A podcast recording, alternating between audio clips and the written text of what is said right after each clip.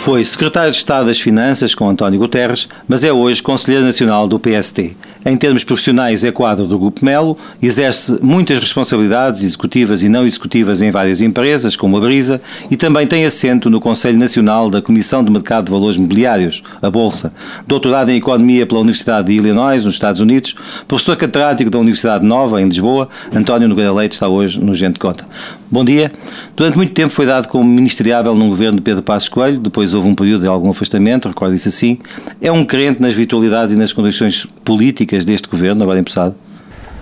Eu uh, sou, mas mesmo que não fosse, teria de ser, porque eu penso que uh, estamos perante a última oportunidade que o país tem para, de uma forma razoavelmente ordenada, resolver um acumular de problemas que são nossos, uh, num contexto internacional e, nomeadamente europeu, que é de alguma dificuldade. Uh, e, portanto, eu, eh, para além, enfim, de ter sido um apoiante, sempre no meu espírito, porque eu não sou uh, seguidista, talvez por ter sido independente até aos 40 anos, uh, mas, enfim, dentro da minha maneira de ser, eu vejo no Dr. Passos Coelho uma grande vontade de resolver os problemas do país Uh, e, e, também reparei, e, e, enfim, isso deixou-me bastante satisfeito, o facto de ele ter sido capaz de, em algumas áreas-chave, ir buscar pessoas que, uh, apesar de inesperadas, eram do melhor, e são do melhor que o país tem. Portanto, isso descansou-me, Uh, tendo a noção clara, aliás, por todo um percurso de discurso que tenho tido, técnico e político, ao longo dos últimos 10 anos, uh, de que, na verdade, uh, as tarefas que temos pela frente são, são muito grandes e, temos, e tem muito a ver com a capacidade de continuarmos a ter Portugal um país onde vale a pena estar e onde se possa criar riqueza e distribuí-la. Disse-me que esta era a última oportunidade. A última oportunidade antes de quê? Eu acho que é a última oportunidade antes de um ajustamento muito mais violento. Pode passar, inclusivamente, no caso de catástrofe, pela, pela saída da zona euro? Este, enfim, teoricamente é um cenário que poderá acontecer. Mas tem essa ideia de que seria uma catástrofe? Absolutamente. Aliás, eu escrevi um livro há dois anos, ou um ano e meio, uh, sobre, sobre aquilo que chamei na altura uma tragédia portuguesa. Uh, e uma das questões que eu defendi e continuo a defender é que num país que acumulou uma dívida bruta ao exterior uh, de cerca de duas vezes e qualquer coisa a riqueza que produz num ano, a saída do euro significaria um desajuste entre ativos e passivos, porque os ativos ficariam redenominados imediatamente na nova moeda e os passivos só o seriam se houvesse a capacidade de, de negociar essa redenominação uh, e nessas circunstâncias, se o país está com uma dificuldade de, enfim, de enfrentar as suas responsabilidades hoje, estaria numa situação de uh, empobrecimento abrupto e de dificuldade imediata e profunda uh, e eu diria mesmo irreversível sem ajuda externa em condições muito mais violentas do que aquelas que conhecemos uh, para pagar as nossas responsabilidades perante o exterior. Portanto, seria uma situação, do meu ponto de vista, verdadeiramente catastrófica. Já começaram a aparecer economistas como João Ferreira do Amaral que defendem o contrário. Como é que olha para essas afirmações? Não, eu eh, ainda, ainda esta semana na televisão ouvi o professor Ferreira do Amaral, pessoa de quem sou amigo e muito respeito há muitos anos, e que tem sido muito consistente uh, ao longo dos últimos 20 anos nas suas posições sobre essa matéria. Uh, e o, o, que o professor Ferreira do Amaral uh, diz é essencialmente, ele, ele põe alguma fé em algo que eu considero muito difícil, que é a capacidade de um país que entra numa situação de insolvência e de abruptamente ser totalmente incapaz de satisfazer minimamente as suas responsabilidades perante os credores, conseguir Uh, de uma forma que não implique uh, adicionalmente penalizações que neste momento nem, nem podemos imaginar, uh, para redenominar a sua dívida na nova moeda, o que implicaria necessariamente perdas abruptas, que podiam ser 30%, 40%, 50% à cabeça para os nossos criadores. Portanto, é uma situação em que ele casa, uh, ele casa um, ehm, as duas circunstâncias uh, através da, de uma capacidade negocial que não só não é muito comum na história e, portanto, não temos muitas situações para onde extrapolar o que é que poderia ser o resultado, como, sobretudo, e na minha opinião, seria algo em que a nossa capacidade negocial seria absolutamente nula. E, portanto, se teríamos sempre a falar num, num empobrecimento abrupto, e estaríamos sempre a falar em condições num dictato externo muito mais violento do que aquele que de alguma forma já estamos a enfrentar. O que é que acha da estrutura deste governo, que é muito pequena, com 11, apenas 11 ministros e algumas áreas muito concentradas?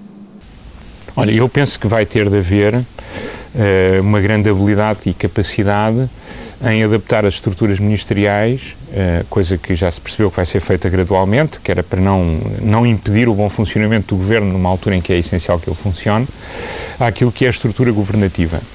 Uh, eu percebo que, uh, e aliás defendi, uh, na altura em que o Dr. Passos Coelho começou a falar no assunto, há cerca de um ano atrás, defendi que era importante ter uma estrutura mais pequena para que a unidade política do governo fosse maior, mas isso implica necessariamente não só uma exigência política maior a todos os ministros, mesmo aos ministros mais técnicos, têm que ter capacidade Vão ter que fazer um curso acelerado. Há, alguns terão essas, essas. Enfim, há pessoas que andam na política há 30 anos e são sempre maus políticos, e há pessoas que entram na política e se verifica que até são bons políticos. Aprendem depressa. Aprendem depressa. E alguns deles uh, não são pessoas reconhecidas como políticos, mas uh, aos quais eu reconheço uma grande capacidade política. Dou o caso do Ministro das Finanças, que eu conheço muito bem e que é uma pessoa que tem uma grande capacidade política, que obviamente que o país agora vai conhecer melhor, eh, mas que não é apenas um técnico. Acha uma pessoa com o perfil adequado ao momento que o país atravessa? Olha, eu devo-lhe dizer que, eh, sem querer ser eh, menos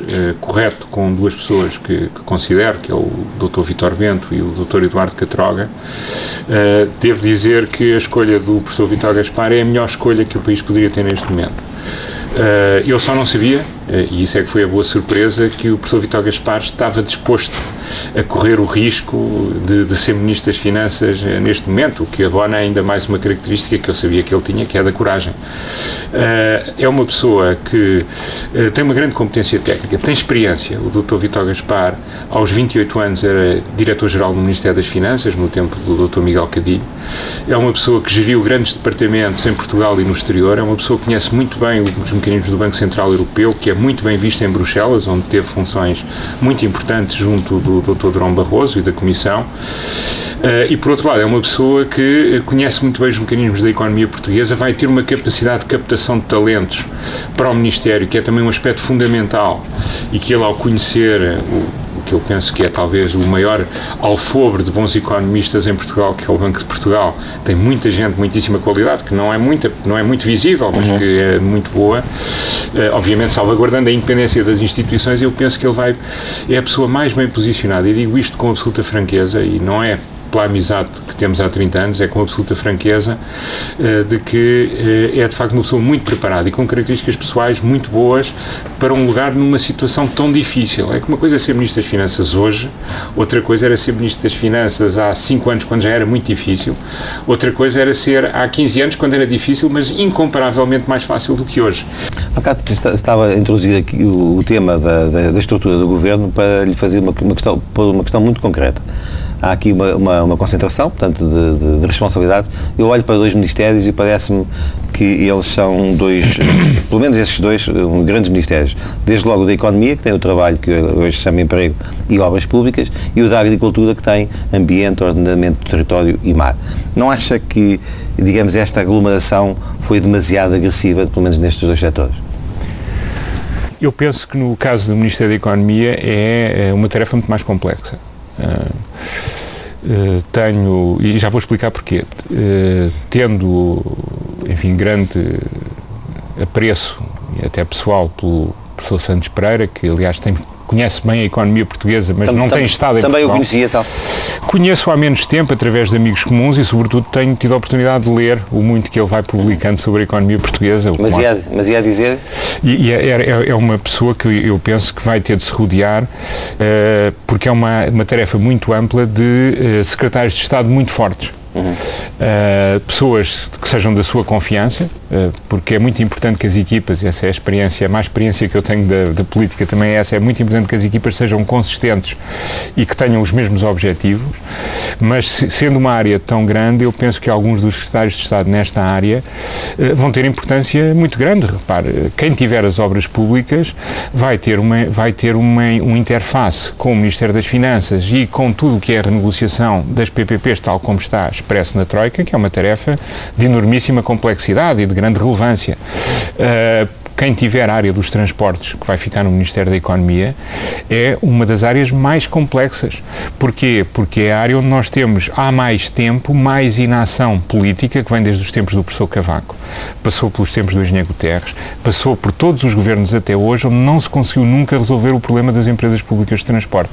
E hoje em dia, acumulando 20 anos de verdadeira inação, na minha, do meu ponto de vista, uh, o que nós temos é, de facto, uma situação em que de repente, vamos ter de atacar essa situação com implicações para os consumidores, porque isto vai implicar, do meu ponto de vista, também necessariamente alterações nos preços. Uh, vai implicar uma, redef uma redefinição uh, daquilo que é uh, o, a fronteira destas empresas e do serviço público que prestam. vai implicar necessariamente também uma transformação rápida que permita libertar recursos que estão ali eh, concentrados para o setor eh, dos bens transacionáveis, porque nós temos que, no fim disto tudo, para a economia crescer. Portanto, e depois já temos a área do trabalho. Que também é muito complexo e onde tem que haver grande sensibilidade política. Mas eu, eu estava a falar dos transportes só porque é um problema que nós, como país, temos empurrado com a barriga, perdoa uma expressão, ao longo de 20 anos. É um problema de uma dimensão enorme e temos que o resolver. E não se resolve privatizando, porque se neste momento quiséssemos privatizar as empresas de transporte, o que estaríamos a fazer era o Sr. Ministro das Finanças pedir aos contribuintes autorização para passar um cheque para dar ao novo dono, porque elas têm um, um valor negativíssimo, portanto não... Tem que ser reestruturadas. Tem que ser reestruturadas e eu também não sou adepto da filosofia de vender o bife e ficar com os ossos, porque aí não estamos a resolver o problema, portanto é algo que tem que ser atalhado com uma capacidade que não existiu em mais de 20 anos. Uh, e a última grande reestruturação do setor ferroviário, para lhe dar um exemplo, é de 85. Uhum. Portanto, estávamos aqui a falar... Uh, este, portanto, é muito complexo.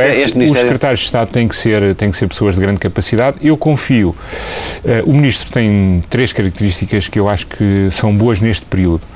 Primeiro, é uma pessoa que, vindo de fora, tem a grande vantagem que está menos comprometido com os interesses instalados, e nós estamos a falar em praticamente todos os interesses, andam à volta do Ministério da Economia, portanto, isso é uma vantagem de independência muito forte e que com uh, aquilo que o professor Santos Pereira tem revelado ser, eu acho que é um aspecto positivo.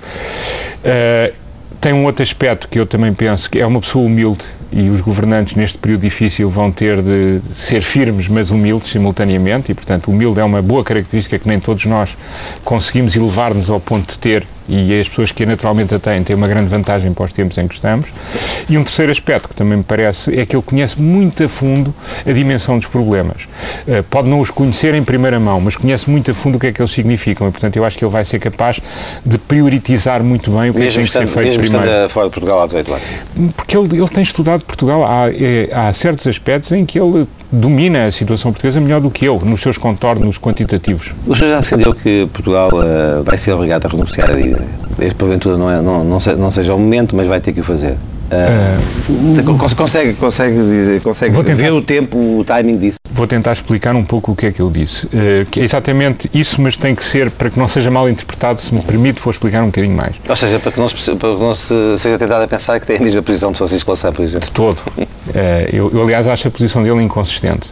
acho mais consistente ainda que absolutamente errada a posição do PC. Uhum. do Dr. Louçã, eu acho bastante inconsistente. Mas vamos, vamos, vamos a elas. a primeira é que eu, se nós olharmos, se nós imaginarmos, foi esse exercício que eu fiz e foi esse exercício que abordei no meio de comunicação e que depois foi bastante falado durante parte da campanha. Se nós acharmos que daqui a 10 anos, daqui a 8, 9 anos, em 2020, temos que ter uma dívida pública na casa dos 75, 80% do produto, com a situação de partida que temos, eh, nós, se tivermos a economia a crescer em média ao longo desse período 5%, em termos nominais, portanto, crescimento real mais inflação em média 5%, sabendo que nestes anos temos um crescimento nominal mais baixo, porque estamos a perder em termos de, de evolução do PIB, uh, eh, temos que gerar um saldo primário para chegar a esse desidrato em 2020, de qual que é o que eu penso que é sustentável em condições de normalidade de funcionamento dos mercados, mesmo assim muito acima dos critérios do Tratado de Maastricht, nós estamos a falar em saldos primários uh, de qualquer coisa na casa dos 4, 5%. Ora bem, isso significa algo que nós, no período histórico que conhecemos, não tivemos. Não tivemos. E, portanto, o, o, o, exercício que eu quis dizer foi, provavelmente, há um momento em que nós vamos ter de nos, temos de ter de nos libertar um pouco do sufoco. É isso que eu perguntava. Consegue é, é, é, é, a pergunta certa. Eh, eu acho que esse momento não poderá ser necessariamente enquanto nós não demonstrarmos duas coisas. Primeiro, que nos separamos adequadamente da Grécia, ou seja, que ao contrário dos gregos, nós de facto conseguimos uh, concretizar aquilo que foi, obriga foi o, algo que neste momento é o consenso de três partidos, de 87% do Somos um país diferente. Somos um país diferente e que temos e que, tal como no passado, respondemos positivamente aos desafios, por mais difíceis que sejam. Primeiro ponto. Segundo ponto, que haja a noção de que a economia portuguesa vai crescer, porque a questão da dívida não é uma questão meramente financeira. É, é obviamente, uma questão financeira do ponto de vista da aritmética e da dinâmica da dívida. Mas se Portugal não crescer, nós não vamos conseguir e, resolver e, o problema. E até 2012 não vamos crescer. Não vamos crescer necessariamente. Não, não, e, portanto, o que nós temos que demonstrar é que esta grande modificação da economia portuguesa, substituir a chamada economia de rendas, em que os empresários arranjam uns negócios bestiais, numas concessões com o Estado, em que têm rentabilidade praticamente garantida, com taxas de rentabilidade que ninguém tem no setor da comunicação social ou nos setores exportadores, e, e que temos, no fundo, os contribuintes atuais e futuros a, a pagar isso, resolver isso, deixar de fazer isso e ter as pessoas viradas para a exportação, correr risco, como se corre aqui neste negócio ou como se corre em qualquer outro, uh, se conseguirmos dar essa grande volta em dois, três anos, eu acho que merecemos o crédito para poder, eu não diria incumprir, mas ter um prazo de pagamento ou ter novas linhas mais em linha Portanto, com aquilo que está, está, a dizer que isto pode acontecer ainda uh, durante esta legislatura, depois de Portugal ter demonstrado uh, que é capaz de Mas, mas só pode acontecer se nós formos bem-sucedidos. Mas só pode acontecer se nós formos bem-sucedidos. Uh, e, e, portanto, é muito diferente, porque o Bloco de Esquerda está a dizer uma coisa que, que não, não, não faz sentido do ponto de vista negocial. Quer dizer, nós temos que nos manter no euro e vamos discutir desde já a penalização Uh, pelo facto de nós nos termos endividado mais. Uh, enfim, eu em abstrato posso discutir isso, mas não é credível do ponto de vista negocial uh, que alguém na posição em que nós temos seja capaz de convencer quem quer que seja, antes de fazer o esforço, de passar o ónus do esforço que não foi feito para quem nos emprestou o dinheiro. E, porque o dinheiro não é emprestado Uh, não é emprestado por uns senhores de Barreto em Nova Iorque, é emprestado pelos depositantes e os investidores dos bancos. Uma última pergunta neste, neste capítulo. Um, o senhor disse há pouco tempo que Portugal se virar para o mar. Uh, o que é que quis dizer com isso? Uh, como é que se rentabiliza essa relação com o mar? Olha, eu ainda esta semana que passou Uh, tive a oportunidade, eu por razões que, enfim, indiretas, sou administrador da CUF do Grupo Mel, a partir daí passei a Presidente da Comunidade Portuária de Aveiro e depois convidaram-me e propuseram-me para ser Presidente da Associação Oceano 21, que é o chamado Cluster do Mar, dentro destes exercícios de racionalidade coletiva. E, e, e tenho andado a pensar e a trabalhar muito com um conjunto de pessoas nessa área, de uma forma relativamente discreta, e o que é facto é que uh, nós, o mar é muito importante nas atividades tradicionais e nas novas atividades que nós podemos ter. E é um, e é um recurso, uh, Portugal, uh, tem, Portugal é o enfim, é para o centésimo país, não é? Mas anda à volta disso em termos de dimensão terrestre, é a décima primeira país em, di, em, dimensão marítima, o que significa que nós temos, de facto, uma expressão marítima muito desproporcionada para melhor face à nossa desproporção geográfica na Europa.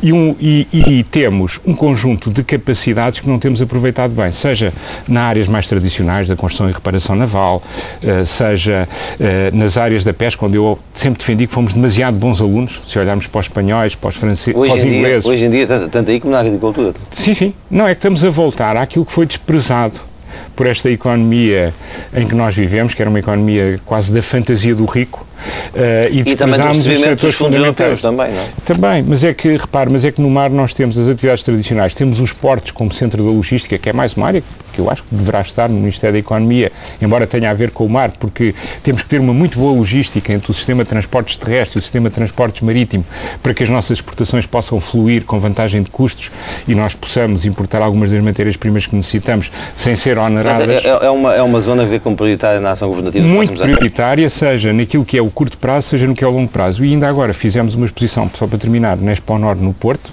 que foi exatamente a semana passada, que entre várias coisas teve uma mostra de 90 empresas e instituições portuguesas que já têm trabalho na área do mar. E que, portanto, existe, estamos a fazer o trabalho de formiga nessa área. Doutor Galeito, vamos à política. Como é que Muito o senhor viu esta, esta, uh, este problema da, da, da, eleição do Presidente da Assembleia da República? Viu o Fernando Nobre como, como um erro e uma derrota? Uh, viu Assunção Esteves como uh, uma, boa, uma boa emenda? Como é que olhou para este processo?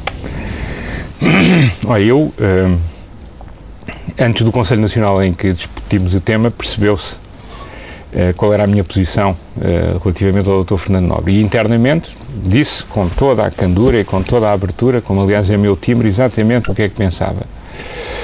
Uh, e mas, portanto pensava que ele não devia ser o candidato do PSD? Inicialmente não. Devo dizer que uh, o Dr. Passos Coelho aduziu argumentos que me levaram a mim e a um conjunto de outras pessoas que lá estavam a validar a escolha o que não significa que tivesse sido a minha primeira escolha. E, portanto, posto isto, achei que não devia nem devo uh, explorar muito esse tema. E eu gostava, se me permitisse, de me concentrar mais. Portanto, já percebeu uh, que Está entendido uh, qual é que é a minha, qual é que teria sido a minha posição. Aliás, foi público na altura, o próprio Diário de Notícias, olhando para várias pessoas do PSD, referiu esse tema. mas o que é facto é que eu penso que houve dois aspectos. Foi o Dr. Passos Coelho cumpriu a palavra, mais uma vez, portanto, ele sujeitou-se a esta dificuldade e depois saiu, de facto, com uma escolha muitíssimo boa. Surpreendeu essa escolha? Uh, surpreendeu porque eu estava, pensava que iria ser as pessoas de quem se falava na comunicação social.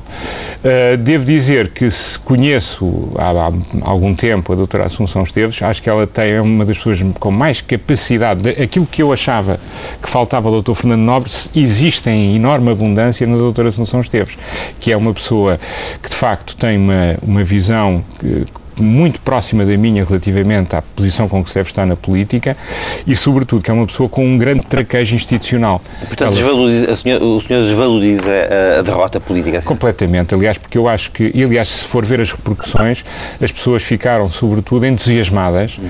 com a capacidade de escolha que houve por uma pessoa como a doutora Assunção Esteves, que no plano pessoal, no plano institucional, no plano político e no plano da capacidade intelectual é certamente uma escolha muitíssimo boa, ao nível das melhores escolhas escolhas e com a grande vantagem, eu não, não costumo uh, usar muito esse tema, mas foi referido, por exemplo, a doutora Maria de Belém, que sem ser uma escolha feminista é uma escolha de uma mulher pela primeira vez para presidir ao Parlamento e, portanto, também tem aqui um valor simbólico. Mas eu acho que as outras características são aquelas em que eu me concentraria e são todas muito boas. A ida de Miguel Relvas para o Governo vai fazer com que o cargo de secretário-geral do partido fique automaticamente vago, vai ter que ser substituído. Isso é um problema?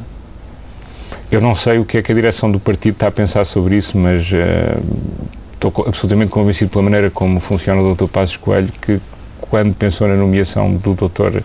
Miguel Rovas para Ministro dos Assuntos Parlamentares, já tinha a solução para o partido. Fala não sei qual é, fala mas sem José Cesário, é uma boa alternativa? Eu, eu, tenho uma boa relação pessoal com o Dr. José Sário. Eu devo dizer que, do ponto de vista da, da, mecânica interna do partido, eu sou das piores pessoas para expressar a minha opinião, porque não sou, uh, não sou um conhecedor profundo uh, de toda a dinâmica partidária. Não frequenta com muito, uh, passa a redundância frequentemente o PSD, é isso? Vai não, não, não, vou às reuniões todas e eu, eu repare, eu sou, é, tenho a noção que, por exemplo, conheço bem as estruturas no meu distrito por razões que eu já conhecia, que nem tem a ver com o PSD, porque uh, sou conhecido de muitas das pessoas que têm estado no partido ao longo de muitos anos e, e, porque tive familiares que tiveram também funções dirigentes em termos de distritais no partido, mas essencialmente uh, porque tenho, uh, não, eu estou no PSA há relativamente pouco tempo, estamos a falar de 6, 7 anos, uh, sou Conselheiro Nacional há quatro, eh, mas não conheço bem o funcionamento da mecânica administrativa do partido. Eh, devo dizer que o Dr. José Sá é uma pessoa que tem tido imenso sucesso enquanto dirigente e, portanto, parece-me que, que, será uma boa escolha. O senhor, enquanto Conselheiro Nacional, eh, foi chamado a definir as grandes linhas do programa de coligação com o CDS?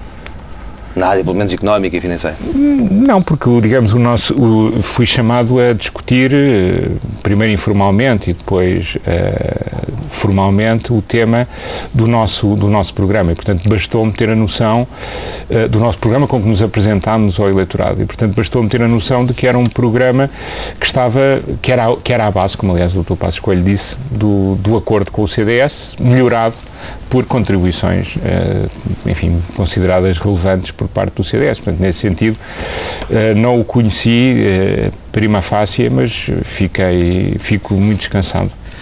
Não lhe vou perguntar uh, que opinião tem de, de Pedro Passos Coelho enquanto Primeiro-Ministro, começou a dar os pés passos. Há muita gente que diz que ele é um homem inexperiente e que isso uh, pode ser um handicap para o desempenho do lugar. Como é que vê uh, a inexperiência tanto do Primeiro-Ministro como do Governo de uma forma geral, na perspectiva, digamos, de alguém que está no PST e que, portanto, está a torcer com certeza, não só como, como militante, como, como, também como português, para que tudo dê certo? Olha, repare, eu, eu acho que eu aí estou, enfim, se alguém que tem experiência de vida sou eu, e acho que provavelmente seria um péssimo primeiro-ministro nas circunstâncias atuais se, se esse fosse o tema. Portanto, a experiência, eu julgo que é importante, não é fundamental. Uh, nós tivemos vários governantes que numa primeira fase, e às vezes até continuadamente, tiveram uma boa experiência e não tinham uma grande experiência de vida, não tinham grande experiência executiva. Uh, o próprio engenheiro Guterres, quando chegou a primeiro-ministro, uh, que eu me lembro, não tinha sido ministro. Uh, e era uma pessoa de imensa capacidade, tem, Uh, mas não havia, havia, entre os amigos dele, que eu conhecia, havia muita ideia, mas ele ainda não foi nada, tanta inteligência desperdiçada. O Dr. Passos Coelho é uma pessoa que eu acho que tem características pessoais de abnegação, uh, de firmeza, aliás, eh, temos reparado ao longo dos últimos tempos de firmeza e de grande vontade de resolver os problemas do país, que eu penso que são os aspectos essenciais agora. Uh, ter uma grande experiência política uh, também significa em Portugal, infelizmente, hoje em dia ter um grande cadastro político, uh, no sentido puramente político, porque... É pode ser uma vantagem, é Pode ser uma vantagem ser uma geração nova, enfim, nós temos imensos exemplos. Repare, o George Osborne, que é Ministro das Finanças do, da, da Grã-Bretanha, teve sempre pelos gabinetes uh, e agora chega a ministro que faz, está a fazer uma reforma violentíssima e, e, até agora com ótimos resultados das finanças públicas inglesas. Portanto, o que me interessa é a capacidade intrínseca das pessoas e a vontade com que elas estão e a capacidade intrínseca que têm. E nesse aspecto, uh, às vezes também não ter uma grande experiência significa não estar dependente de muitos lobbies, não estar dependente de muitas ligações. Eu acho que tudo isso é positivo no momento em que o país está. Há quem diga que o Primeiro-Ministro ouviu algumas recusas, ou muitas recusas durante esta fase de formação rápida do Governo. Tem alguma, uh, alguma dizer, informação que possa... Devo, devo, devo, dizer que não, que, não, que, não, que não sei. Eu continuo a dizer, por exemplo, que acho que se teve recusas antes do Dr. Vitor Gaspar, devia ter ido primeiro falar ao Dr. Vitor Gaspar, porque ele, de facto, é para mim a melhor escolha possível para o Ministério das Finanças, hoje incluindo todos os potenciais candidatos, quer os falados, quer os não falados. Portanto, aí se houve. Eh, quanto ao mais, eu lembro-me que do Dr. Mário Soares falar, eh, e julgo que é público, que não estou a cometer nenhuma inconfidência, eh, que o professor Hernani foi para aí a quarta ou quinta escolha e, ainda hoje nos lembramos do que ele foi como Ministro das Finanças e de como ajudou Portugal a sair de uma situação tão difícil. Portanto, também não valorizo isso. Estava à espera dos resultados das últimas eleições, na, na dimensão que tiveram? País virou só, à direita, no fundo. Só, só na segunda semana de campanha. Uhum. Só na segunda semana de campanha. Porque eu passo os meus fins de semana todos na região de Aveiro e o que toda a gente me vinha perguntar, mesmo pessoas que queriam mudar, era um pouco, não, nós gostávamos de mudar, mas os senhores vão tornar a educação toda privada, vão tornar a saúde toda privada. Portanto, houve uma. Estava muito medo instalado relativamente à mudança.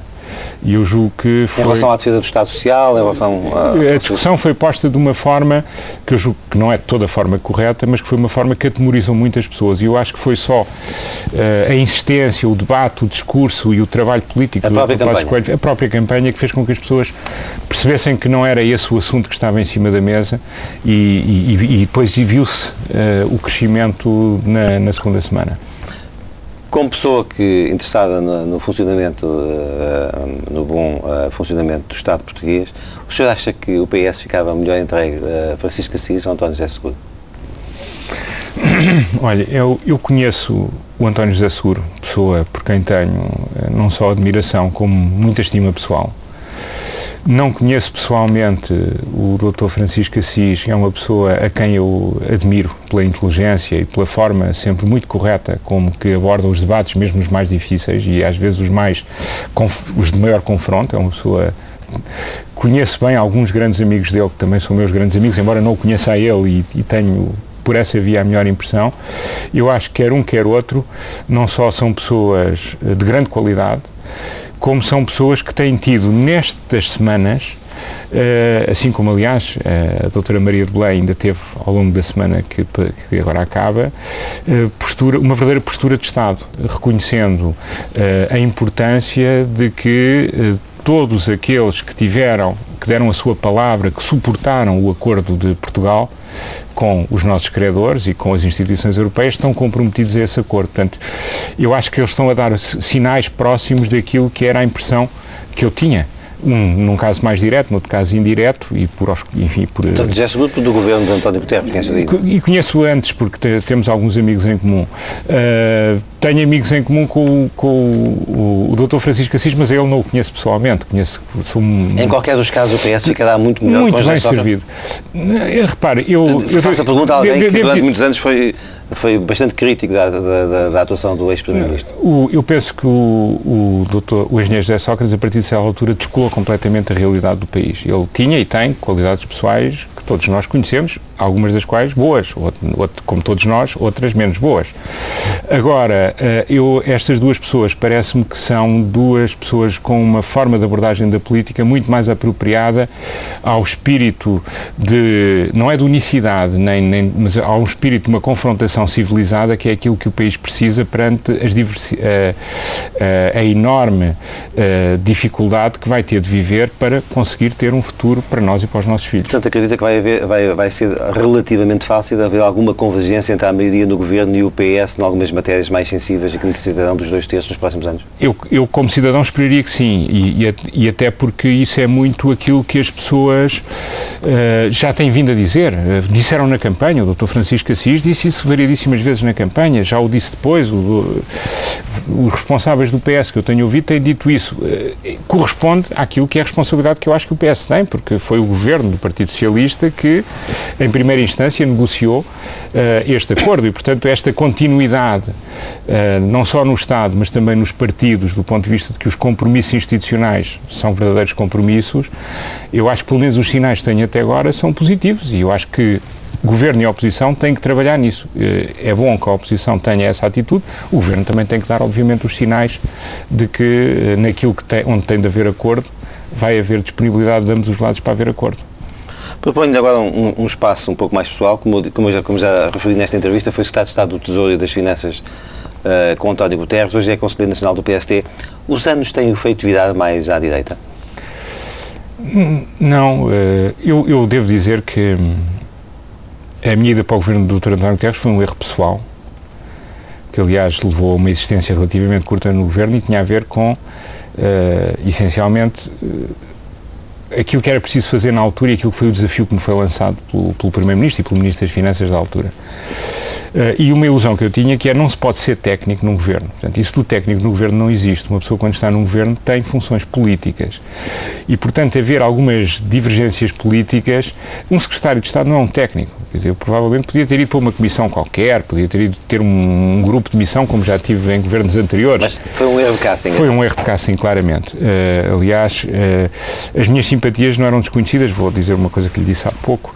Uh, há uma piada que eu sempre achei imensa graça do Dr. Jorge Coelho, que se referia ao nosso Ministério como o Ministério Vodka Laranja, uh, que ele tem imensa graça e acho que essa é particularmente bem apanhada, uh, e, e, o que mostra um pouco que as pessoas não. Um, um independente, e eu na altura não era militante do PSD, nem, nem tinha sido, nunca militante antes, nem fui do PS, mas um, um secretário de Estado é um político e, portanto, alguém como eu vai para o Governo pensando que um Secretário de Estado uh, é um técnico, está errado. E, mas portanto, também, o erro Mas também, se não for um bom técnico, não estará em condições de porventura... Em algumas funções, claramente. Não, e eu, acho que naquilo que fui, eh, deixei alguma obra, porque centralizei a tesouraria do Estado, uh, comecei a fazer a venda do património em grande escala do Estado, que foi realmente vendido em leilões, sem problemas, uh, com grande transparência e em grande dimensão, tal como o Primeiro-Ministro na altura mandou, uh, fizemos as alterações da parte teste, uh, houve um trabalhámos na centralização de tesouraria, já disse, portanto, discretamente fizemos muita coisa. Houve, sobretudo na política de privatizações, eu tinha uma visão muito diferente da visão do Primeiro-Ministro e do Ministro das Finanças e foi isso que acabou por ditar. E depois eu achava já na altura que era preciso apertar. Uh, e, e, aliás foi essa a razão mais, talvez mais falada uh, da minha saída começou a ver que o caminho que Portugal seguia podia conduzir a uma situação uh, difícil? Eu já o tinha escrito antes de ir para o Governo e fui um bocado para o Governo convencido de que, uh, mudar isso. De, que, de que isso iria poder ser feito. E como eu escrevi na carta, na altura, ao Primeiro-Ministro e ao Ministro das Finanças, quando disse que, que ou houvesse o que houvesse, eu ia-me embora, uh, uma forma um bocadinho talvez abrupta de pôr o tema, uh, eu, embora, enfim, a questão viesse de trás, o que, eu, o que eu lhes referi foi, por este caminho, aliás a expressão ainda me lembro, foi, eu, se for conivente com esta política financeira, quando voltar para a faculdade não vou olhar olhos nos olhos os meus alunos como os olhei nos 18 anos anteriores. E, portanto, isso para mim, uh, falhei na capacidade de demonstrar às pessoas que o caminho não era certo. Como, como, disse há pouco também, uh, no princípio desta entrevista, o senhor foi dado muito, durante muito tempo como ministeriável neste, neste governo. Uh, estaria disponível para ser uh, ministro, para ter responsabilidades no governo português nos próximos anos? O que eu disse sempre é que eu, eu, se fosse Ministro das Finanças agora, o que eu referi sempre foi, eu, eu tenho um projeto, enfim, tenho vários, tenho uma pessoa, uma pessoa com bastante atividade, eu acho que é sempre muito complicado uma pessoa sair de um grande grupo privado para o Ministério das Finanças, que é um ministério absolutamente transversal, e quando se falava em mim, no governo falava sempre no Ministério das Finanças, ou no Ministério da Economia, porque é aí que eu, enfim, estou mais à vontade. Uh, e, e, portanto, eu penso que, uh, como disse no passado, essa disponibilidade dependerá uh, de eu achar, coisa que não achei o ano passado, quando fui dizendo várias vezes que não, não via a hipótese, de eu achar e das pessoas com quem eu colaboro acharem que eu posso partir para, para outra coisa e que a seguir não voltarei aonde estive. Porque eu não gosto, embora seja legal, deste rotativismo grandes grupos, governo, grandes grupos. Uh, e, e, por isso isso é legal, uh, mas eu não me sentiria bem uh, a atirarem pedras sobre esse tema. E como me conheço, para o fazer tenho que ter a minha vida encaminhada noutra direção. Sentiu que Correio de Campos estava a falar de si quando há poucos dias disse que havia pessoas ligadas ao PST que estavam na área da saúde a olhar para, digamos, para os despojos, a olhar para aquilo que podia ser uh, atividade lucrativa uh, no âmbito do desmantelamento do Serviço Nacional de Saúde?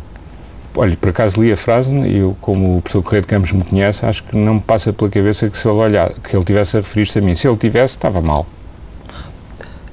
Como é que a política surge na sua vida? Um, Olha, a política surgiu na minha vida. Uh, Essencialmente um académico, é isso É, mas surgiu um pouco, eu no tempo uh, do governo do professor Cavaco Silva, dei, fui durante muito tempo consultor do Ministério das Finanças, exatamente com o, o atual ministro Vitor Gaspar e com, e com outras pessoas. E, portanto, a partir daí comecei a ter alguma intervenção nos jornais, que vem desde o tempo desde 1983, que foi quando eu criei uma coluna no. Eu e outros amigos criámos uma coluna no Comércio do Porto, com o Eduardo Stock da Cunha, que está no Banco Santander, com o Emílio Pinheiro, que está neste momento em Angola, uh, eu próprio, o José Moraes Cabral e, e outras pessoas do Norte, uh, que na altura, o Pedro Duarte Neves, que está atualmente no Banco de Portugal, que, que aí começou a intervenção cívica. Depois escrevi na mão invisível, depois tive uma coluna durante o cavaquismo com um conjunto de pessoas. Nunca, nunca, nunca, nunca passou pela cabeça durante a juventude fazer parte de uma Jota? Não, todo. Uh, devo dizer que talvez por senobeira, uh, mas nunca. E eu assumo isso, acho que eu não, não tinha razão, mas sempre, eu sempre fui muito focado uh, na minha carreira académica e, portanto, o tempo que eu tinha livre era para as minhas atividades lúdicas e era para ler e era para estar com os meus amigos e era para fazer um bocadinho de esporto e, como, é que, nunca... como, é, como é que gera esse, esse, seu tempo agora? Disse-me há pouco antes de começarmos a entrevista portanto, também gosta de, de vela é, é académico, política, família como é que gera uh, o seu tempo nessa em todas Com uma enorme dimensões? disciplina, sempre tive uh, uma enorme disciplina e portanto que aliás é uma, é uma das coisas que às vezes na política me torna a vida mais difícil, é que eu sou uma pessoa de horários. E, como aliás reparou, e, e portanto sou uma pessoa que faça a gestão do meu dia ao segundo. Uh, e só assim consigo, e como felizmente tenho boa memória, só assim consigo gerir com, com a eficiência desejada as várias coisas que tenho que fazer. Uh, e para isso é preciso muita disciplina e é preciso ter uma família que compreenda que uma pessoa tem a vida que tem, não é? Ainda, ainda não chegou aos 50 anos, vai lá chegar rapidamente. Que planos é que tem para o futuro? Olha, eu devo dizer que eu sempre gostei de planear muito a prazo, nunca cumpri nenhum dos meus planos. Uh, mas eu basicamente gostava de manter a minha atividade mais no campo das empresas e, da, e das e, enfim também tenho alguns investimentos meus pequenos que tenho tido ao longo dos anos uh, em pequenas empresas no, enfim, na, ou na área financeira ou na, na área de, da, da comunicação financeira uh, e uh, a minha ideia é continuar por esse mundo. Uh, eu penso que se tiver sorte e saúde gostaria de me reformar a escrever e a, e a, fazer e a voltar um bocadinho às origens das quais saí, que é, que é a academia. Mas acho que só o posso fazer quando tiver a certeza que não vivo no stress de ter de faltar a uma aula. Doutor Nogueira Leite, muito bom dia, muito obrigado por ter vindo à TSF e ao Diário O gosto foi meu.